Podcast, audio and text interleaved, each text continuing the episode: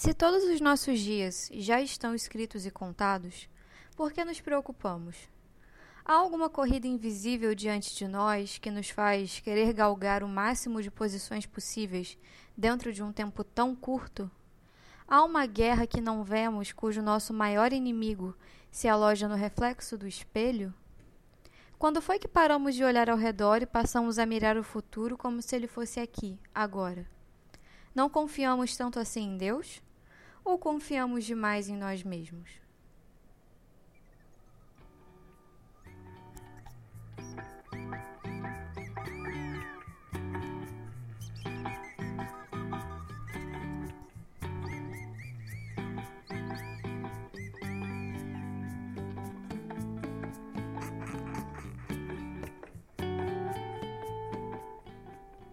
Olá, tudo bem com você? Eu espero que sim. Seja bem-vindo e seja bem-vinda a mais um episódio do Alegrias do Recomeço, um podcast de fé e coragem em meio ao caos cotidiano. E se você não me conhece, meu nome é Carla Machado e eu tô muito feliz por saber que você está aqui hoje. E olha só que loucura, tem coisas que acontecem na vida de um podcaster que a gente ouve outros podcasters falando e a gente acha que nunca vai acontecer com a gente. E hoje aconteceu comigo. Esse episódio já estava gravado, esse episódio já estava agendado.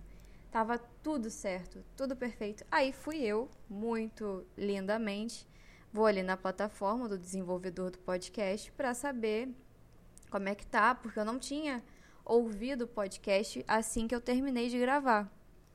E ele já estava super belo, todo bonitinho, ele pronto para subir para o Spotify na data e no horário correto. Quando eu abro o, o, o bendito do áudio, o áudio simplesmente estava todo ruim. Tipo assim, estava muito baixo. É como se eu não tivesse nem gravado com o microfone. Eu falei, não é possível. Deve ser um problema do meu fone. Daí eu tirei o fone, tentei ouvir de novo, estava muito baixo. Aí eu tive que fazer um teste, jogar para o Spotify um áudio teste para saber se estava ruim. No fim, estava ruim. E não só esse episódio, mas um outro episódio também. E eu tive que regravar os dois. Quer dizer, o outro eu já regravei e já botei para subir lá no Spotify. E esse eu tô regra regravando agora. Eu lembro que eu falei no outro episódio? Não. Ou seja, eu estou totalmente dependente do Espírito Santo nesse momento. Então vamos orar, fazer uma corrente de oração enquanto você ouve esse episódio para que, né, tudo dê certo até o final. E aí isso aconteceu comigo. E eu já tinha ouvido outras pessoas falando. Deixa eu beber uma água rapidinho. Eu já tinha ouvido outras pessoas. Esse barulho de água engolindo água é meio ruim, né? Mas eu não vou cortar, não, porque eu não sei como é que corta. É, eu já tinha ouvido outras pessoas falando disso, de tipo assim, pô, gravei o áudio e o áudio se perdeu em algum momento e coisas assim. E aí eu falei, nossa, espero que isso nunca aconteça comigo. Isso não vai acontecer comigo. Eu sou uma pessoa muito atenta, uma pessoa muito perfeccionista e aconteceu comigo, ou seja, nunca estamos é, livres desse tipo de situação. Fiquei bastante triste no começo, mas enfim, é a vida, né? Vai fazer o quê? Tem que refazer, vamos refazer. E aí, antes da gente começar, que eu já tô aqui falando pra caramba sobre as minhas intempéries de podcaster, temos os avisos importantes da Podosfera, que se você já é cliente aqui, já sabe o que, que é. é. Se você chegou agora e nunca ouviu esse podcast, seja muito bem-vindo. Eu espero que você se sinta em casa. E os avisos importantes da podosfera são aqueles que a gente já sabe, que você que já é freguês aqui já conhece. Se você chegou aqui pelo Spotify, aviso importante. Não se esqueça de seguir e de avaliar o podcast. Tem um negocinho cheio de estrelas na descrição, abaixo da descrição do podcast, que você pode dar a quantidade de estrelas que você quiser pro podcast. Eu espero que você dê cinco estrelas, é importante pra gente é, que você pode avaliar e tem o botão de seguir que a gente já sabe como é que funciona, que é só apertar e seguir para poder receber as atualizações. E por que, que eu sempre falo isso? Porque quando você segue o podcast, avalia o podcast, algo muda na estrutura do algoritmo a ponto de fazê-lo chegar para mais pessoas, de fazer o podcast chegar para mais pessoas. Sem contar que você recebe as atualizações semanais do podcast, né? Tipo, você tem um sininho que ele tem uma bola, fica uma bolinha azul e você, ah, tem episódio novo. Então, isso é importante para você e para as pessoas que você não conhece. Então, siga e avalie se você ainda não fez isso e distribua esse podcast para as pessoas que você conhece. E o segundo ponto que eu sempre peço, que é muito importante, que vocês estejam sempre em oração por esse projeto. Porque, enfim, né, gente, todo projeto que a gente faz, invariavelmente a gente mexe com o mundo espiritual. Então eu queria pedir a vocês que estivessem sempre orando, porque é muito importante que a gente, como comunidade na fé, como família, esteja se fortalecendo em oração todos os dias. Passados os avisos importantes da Podosfera, a gente vai para o segundo episódio da nossa temporada 2, A Bigorna da Ansiedade. Eu já expliquei por que desse nome. Se você não ouviu o teaser da temporada, vai, desce um pouquinho os episódios dá uma ouvida no teaser que você vai entender por que, que eu chamo de bigorna da ansiedade, porque que a ansiedade é uma bigorna, enfim. E hoje, o episódio de hoje é bastante interessante e eu particularmente, é, quando estava fazendo lá, listando né, quais seriam os episódios da temporada, esse foi um que veio na minha mente assim, feito um raio. Eu falei, eu não posso deixar de falar isso. Porque essa pergunta, como você se vê daqui 10 anos, foi mais ou menos uma situação que aconteceu é, numa das minhas terapias. Eu faço terapia desde os 14 anos, inclusive, muito importante, se você tem algumas questões é, que precisam ser tratadas, faça terapia. E aí, é, vou contar a história para vocês só para contextualizar, né? Óbvio. Eu estava na terapia, devia ter uns 20 anos, foi antes de eu, de eu ir para Portugal. E aí o terapeuta, ele me perguntou se eu tinha planos, assim, de vida, né? Ah, o que, que você pensa de fazer e tal. Eu não lembro exatamente quais foram as palavras do terapeuta, eu lembro das minhas, entendeu? E eu vou contar, as minhas são mais, mais vívidas para mim. E o terapeuta perguntou, ah, você tem planos e tal? Eu falei, tenho, óbvio, lógico. Aí, é, aí ele perguntou, para quanto tempo você tem? Eu falei, 10 anos.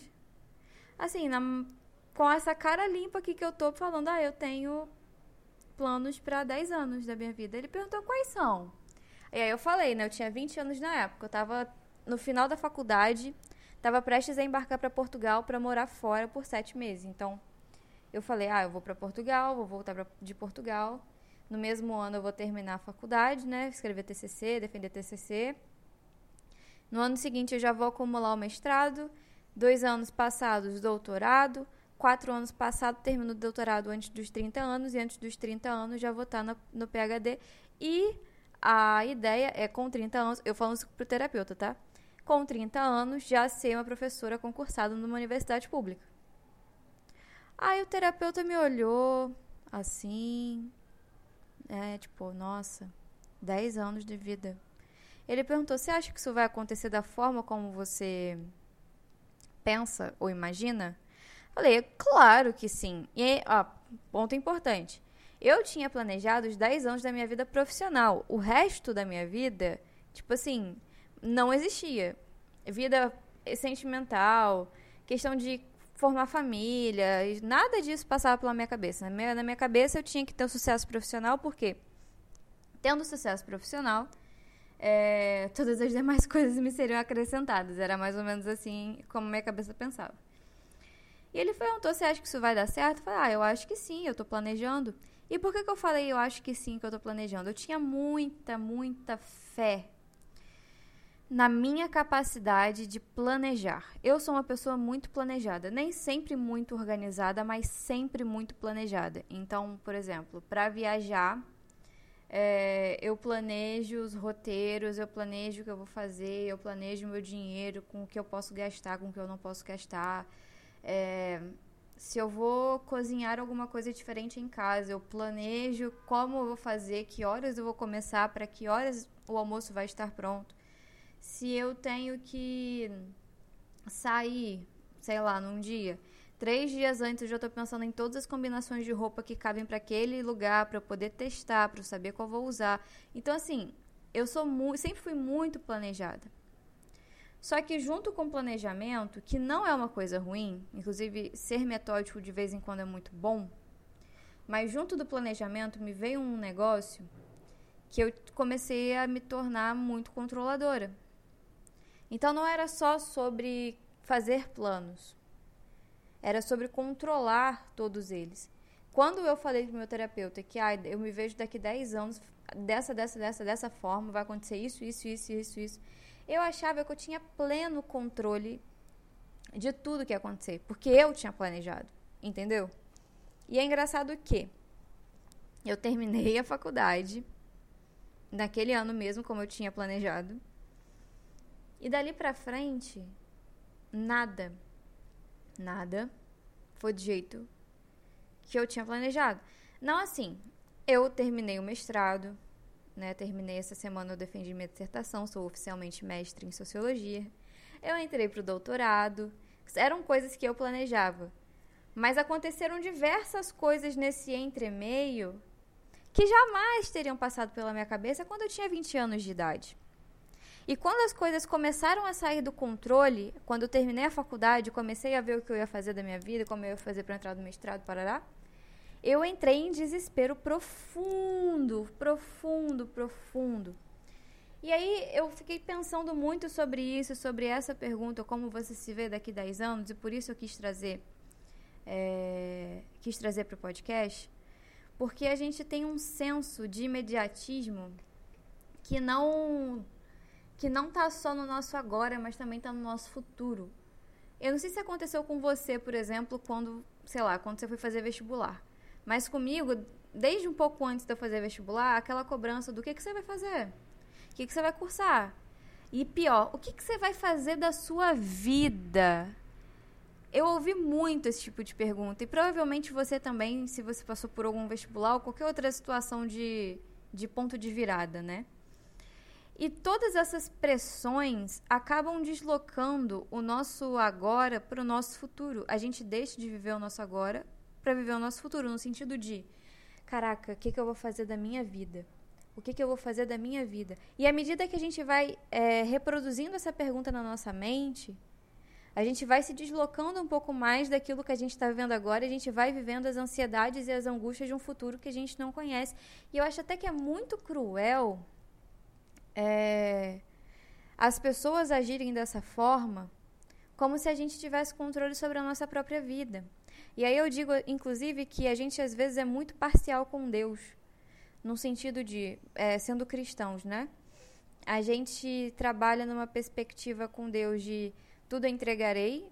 Quem é crente raiz de batistas tradicionais conhece esse cântico. É, a gente fica aí, tipo, no tudo entregarei, tudo entregarei, sim, a ti Jesus bendito, tudo deixarei. Mas aí o tudo é um tudo de acordo com as nossas questões, porque a gente canta isso e aí sai do culto, e aí o que, que você vai fazer da sua vida? Para aquele irmãozinho que você sabe que está prestando vestibular para alguma coisa ou vai tentar o Enem em, alguma, de algum, em algum momento da vida dele. E isso é extremamente cruel, porque a gente começa a ser parcial com Deus. Tem coisas que eu entrego para Deus, tem coisas que eu não entrego para Deus. Tem coisas que eu deixo no controle de Deus, tem coisas que eu acho que eu deixo no meu, porque é, fica melhor aqui para mim, né? Tipo, ah, eu controlo, eu consigo ter uma noção, como se a gente tivesse essa capacidade de, de exatamente ter noção das, do que vai acontecer na nossa vida. E aí, quando o terapeuta me falou isso, e hoje pensando, pensando em tudo, em tudo, né, na situação, em tudo que aconteceu depois, eu penso exatamente nisso, que eu não tinha a menor confiança em Deus. E eu acredito, e agora confessando, que às vezes é muito difícil para mim, em determinadas situações, confiar. Porque existem situações que são situações que eu não vejo, são situações que eu não entendo, são situações que estão no futuro que eu desconheço. E eu falo, caraca, como é que eu vou confiar numa parada que eu não vi? Mas também não vimos Deus e ainda assim acreditamos nele. E por que, que a gente não confia, sabe, tanto assim em Deus? A gente tem uma mania de controle, sei lá, uma síndrome de Monica Geller. Quem assistiu Friends sabe do que eu tô falando. Que acaba minando toda a nossa vulnerabilidade. E aí a gente começa a ficar ansioso porque não sabe como vai estar daqui a dois anos, cinco anos, dez anos. Mas quem garante que a gente vai estar vivo amanhã? Eu lembro que Danilo me falou, Danilo, meu marido, né? Enfim, você já é conhecido de vocês. É, Danilo me falou uma coisa. Teve um dia que eu estava muito ansiosa. Muito ansiosa. Eu, se eu não me engano, foi durante a seleção de doutorado, que era uma coisa que eu queria muito.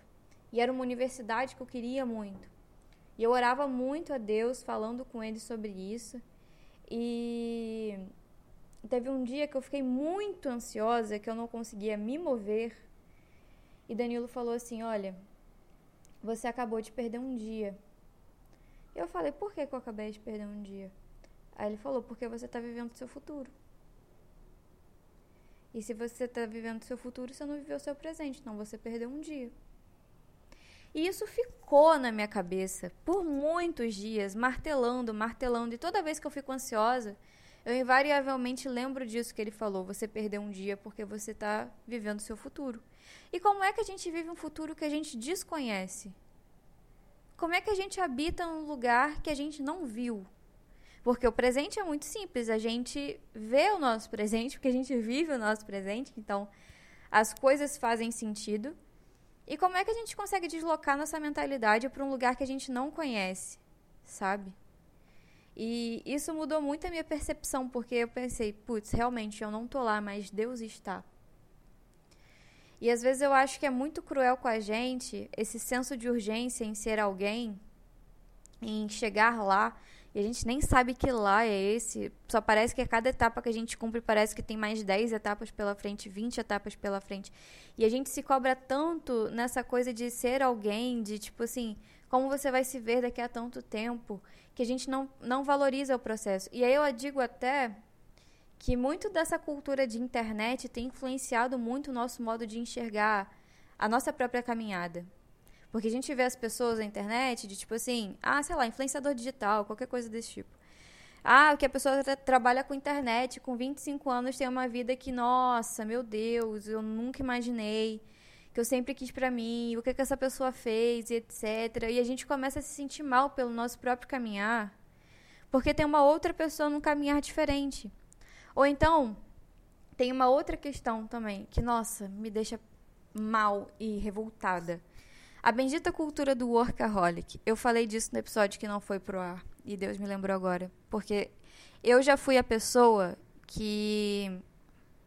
Primeiro, só para fechar o ponto anterior, para de comparar a sua jornada com a jornada do outro. Não é porque a pessoa conseguiu em dois anos aquilo que você achou que conseguiria em dez que você também não vai chegar lá. Você vai chegar lá. A questão é que cada um tem o seu tempo, cada um tem seu processo, cada um tem seu trajeto. Ninguém tem caminhos iguais aos outros. Deus não faz caminhos iguais para todas as pessoas. Porque se fizesse, todos nós estaríamos no mesmo lugar. E nós não estamos. Cada um tem seu caminho porque cada um tem algo a ser aperfeiçoado. Ninguém tem a mesma coisa a ser aperfeiçoada na mesma hora para chegar no mesmo lugar, no mesmo dia, porque nós somos seres individuais. Então, aquilo que Deus vai tratar comigo é diferente do que aquilo que Deus vai tratar com você. Que vai ser diferente daquilo que Deus vai tratar com uma outra pessoa. E tá tudo bem é muito cruel com a gente, é cruel, com, inclusive com os planos de Deus, ficar comparando as nossas jornadas e tendo aquela, aquele sentimento de inveja cristã. De tipo assim, ai, aquilo que a pessoa está vivendo é aquilo que eu devia estar tá vivendo, porque Deus falou tal coisa assim comigo. Cara, se você não está vivendo nesse tempo, não é para você viver nesse tempo. É fato que existem palavras sobre as nossas vidas, é fato que existem promessas e profecias e aquilo que a gente recebe como palavra, a gente deve agarrar com as duas mãos assim e ficar com aquilo. Mas se aquela profecia não aconteceu no tempo que você queria, é porque aquela profecia não era para o tempo que você queria. As profecias não servem a nós, somos nós que servimos a elas, porque somos, porque a profecia vem de Deus e somos nós que servimos a Deus, não o contrário. Deus não é um gênio da lâmpada que você vai esfregar a lâmpada e ele vai aparecer e você vai pedir qualquer coisa, ele vai bater os calcanhares e vai fazer. Não é assim que funciona. A gente às vezes tem uma expectativa muito errada a respeito de Deus e acha que ele tem que servir a gente, quando na verdade é ao contrário. E aí, é, voltando à questão do workaholic, minha Siri ativou porque eu falei, e aí? é uma pessoa que trabalha compulsivamente. Devo continuar lendo? Continua lendo, Siri. Ativou a Siri. Será que ela continua lendo? O que é o workaholic? Encontrei isso na internet sobre ela continuar lendo. Ela surtou, meu Deus. Gente, do nada. Nossa, eu adorei essa ideia. Vou ativar a Siri para ver o que ela fala sobre o workaholic. E aí, Siri? Pesquisar workaholic.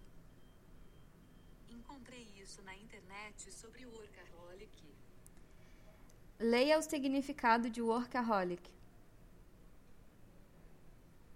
Será que ela vai ler? Não, não vai ler. Desculpe, não posso completar o seu pedido. Pois é, expectativas frustradas, mas ela me, me atendeu. E aí o que acontece? Se eu falar e aí agora a Siri vai ativar, né? Enfim, eh, tirando esse esse pequeno esse pequeno respiro aqui nesse podcast, peraí, deixa eu beber uma água. É, eu acho que uma, da, uma das piores coisas que aconteceram na nossa geração foi a cultura do workaholic. E até um tempo atrás, eu me considerava workaholic e me. Nossa, eu me orgulhava muito de ser workaholic. Eu adorava falar que eu passava noites acordada, trabalhando, estudando e escrevendo coisas e me entupindo de café e comendo pouquíssimo. E essa época da minha vida foi muito ruim para minha saúde, eu devo dizer. E eu me orgulhava muito, porque, nossa, eu estou me sacrificando pelo meu trabalho, pelas minhas coisas e etc. Só que, assim, passado o período de workaholic da minha vida, porque acho que todo mundo passa em algum momento, eu paro para pensar e eu percebo que essas coisas acabaram com a nossa saúde mental, acabaram com o nosso senso de dependência em Deus, porque a gente olha as pessoas sendo workaholic e, tipo, a gente quer ser mais do que elas. E a gente acha que esse caminho de trabalho desenfreado e compulsivo vai levar a gente para uma caminhada, tipo assim, a caminhada que você demoraria 10 anos vai chegar em 5. É quase um, um, um desvio meio Juscelino Kubitschek, sabe? 50 anos em 5. É como se a gente achasse no nosso subconsciente que as coisas vão acontecer dessa forma. E isso só destrói a gente, porque a gente se vê cansado, carregando um fardo que não é nosso. Não adianta a gente se matar de trabalhar por determinada coisa se essa coisa não é o que Deus planejou pra gente. E não adianta a gente ficar querendo galgar determinadas posições se não é aquilo que Deus planejou pra gente. É óbvio que a gente tem que fazer planos. É óbvio que a gente tem que correr atrás. Mas essas coisas não podem abraçar a gente de modo que isso tome totalmente a nossa atenção e o nosso coração. O problema de ser um trabalhador compulsivo, como a Siri falou, é justamente esse. O nosso coração é totalmente tomado por essa, por essa rotina exaustiva e não sobra tempo para mais nada. Não sobra tempo para Deus, não sobra tempo para os nossos relacionamentos, não sobra tempo para absolutamente nada nem ninguém. E aí você quer me dizer que isso é saudável? E que, tipo assim, planejar 10 anos da sua vida é saudável? Não, tipo, quando eu tava planejando 10 anos da minha vida, eu tava no ápice do meu workaholic e eu ainda tava na graduação. Você entende como minha cabeça estava ruim? 20 anos de idade, gente. Planejando os próximos 10 anos da vida. Virando noite igual uma maluca. Tomando café como se não houvesse amanhã. Meu estômago depois deu uma travada. Depois de uns aninhos ali. Que assim, eu demorei quase um mês para voltar a comer normalmente. E assim. Eu achava que eu tinha o controle porque eu tava trabalhando pra caramba. Só que as coisas não funcionam assim. Você pode se matar de trabalhar. Que se não for o que Deus tem para você, não vai acontecer. E é por isso que eu digo que esse senso de urgência, essa necessidade de chegar lá, de ser muito workaholic, de trabalhar como se não houvesse amanhã, de ficar comparando jornada, seu, seu caminhar com o caminhar de outra pessoa, a sua vida com a vida de outra pessoa, isso mina, sabe, o desejo de aproveitar cada etapa do processo, isso se torna cada vez mais difícil. E aí, se, se a gente encontra uma pessoa que faz isso, que consegue olhar para as etapas com alegria, a gente acha que essa pessoa é estranha. Sendo que, sendo que aproveitar cada etapa com alegria foi exatamente o que Deus pediu para que a gente fizesse. E aí, eu vou ser muito repetitiva, porque eu vou citar Gênesis 1, porque, enfim, o Cápsulas de Coragem da semana foi sobre Gênesis 1, e eu quero citar isso aqui de novo porque faz muito sentido. Que a gente entra na questão dos princípios do princípio. O que, que ai, Carla, o que são os princípios do princípio? É um ótimo nome de podcast, de episódio, né? Eu poderia ter pensado nisso antes, mas tudo bem. E aí, o que acontece? Quando a gente tem o primeiro capítulo de Gênesis, que é a criação do mundo, existem diversas, diversas chaves que nos ajudam a viver uma vida mais tranquila, uma vida em que não ter planos tão longevos não é um problema, sabe? É, e a gente às vezes não deixa essas coisas, esse, essas, esses ensinamentos entrarem na nossa mente porque o texto já é tão conhecido que ele se torna batido, sabe?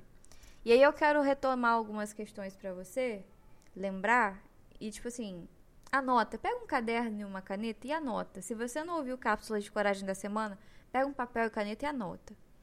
A primeira coisa é no princípio. Deus nos ensina, quando ele fala que no princípio Deus criou os céus e a terra, tem dois ensinamentos já na primeira frase de Gênesis. Primeiro, no princípio. Deus criou. Vamos lá.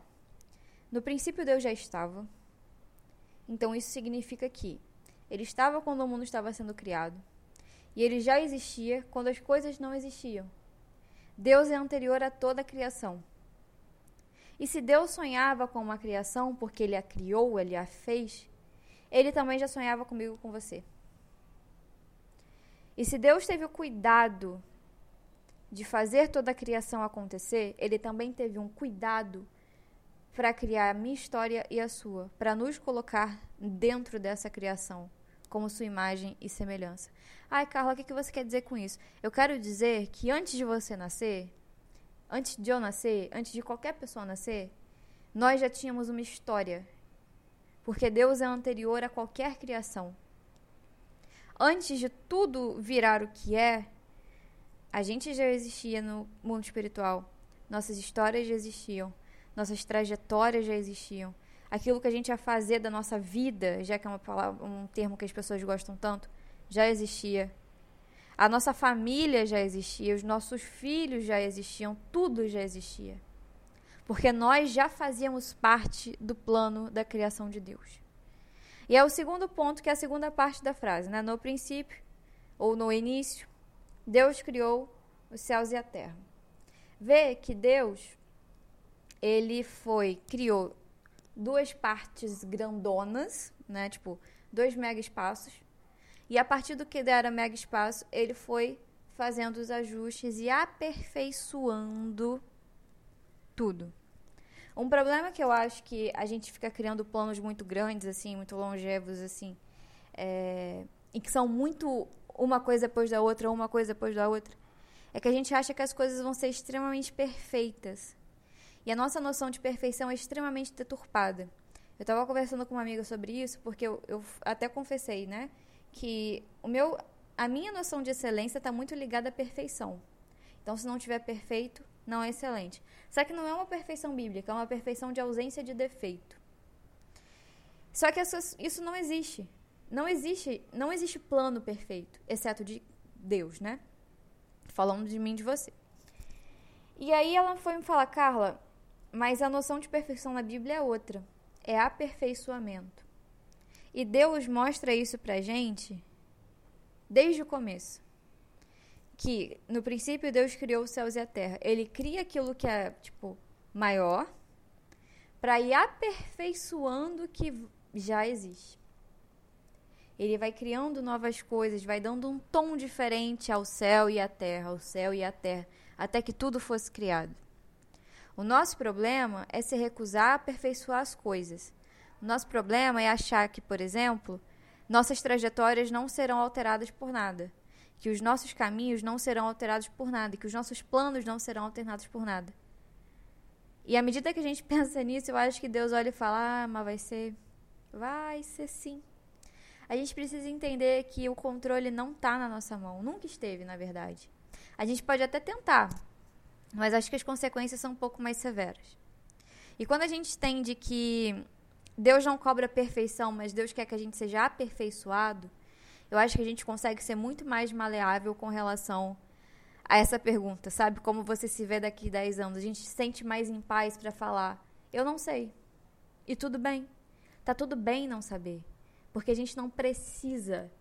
Se a gente precisasse saber o que vai acontecer nos próximos 10 anos da nossa vida, Deus já teria revelado.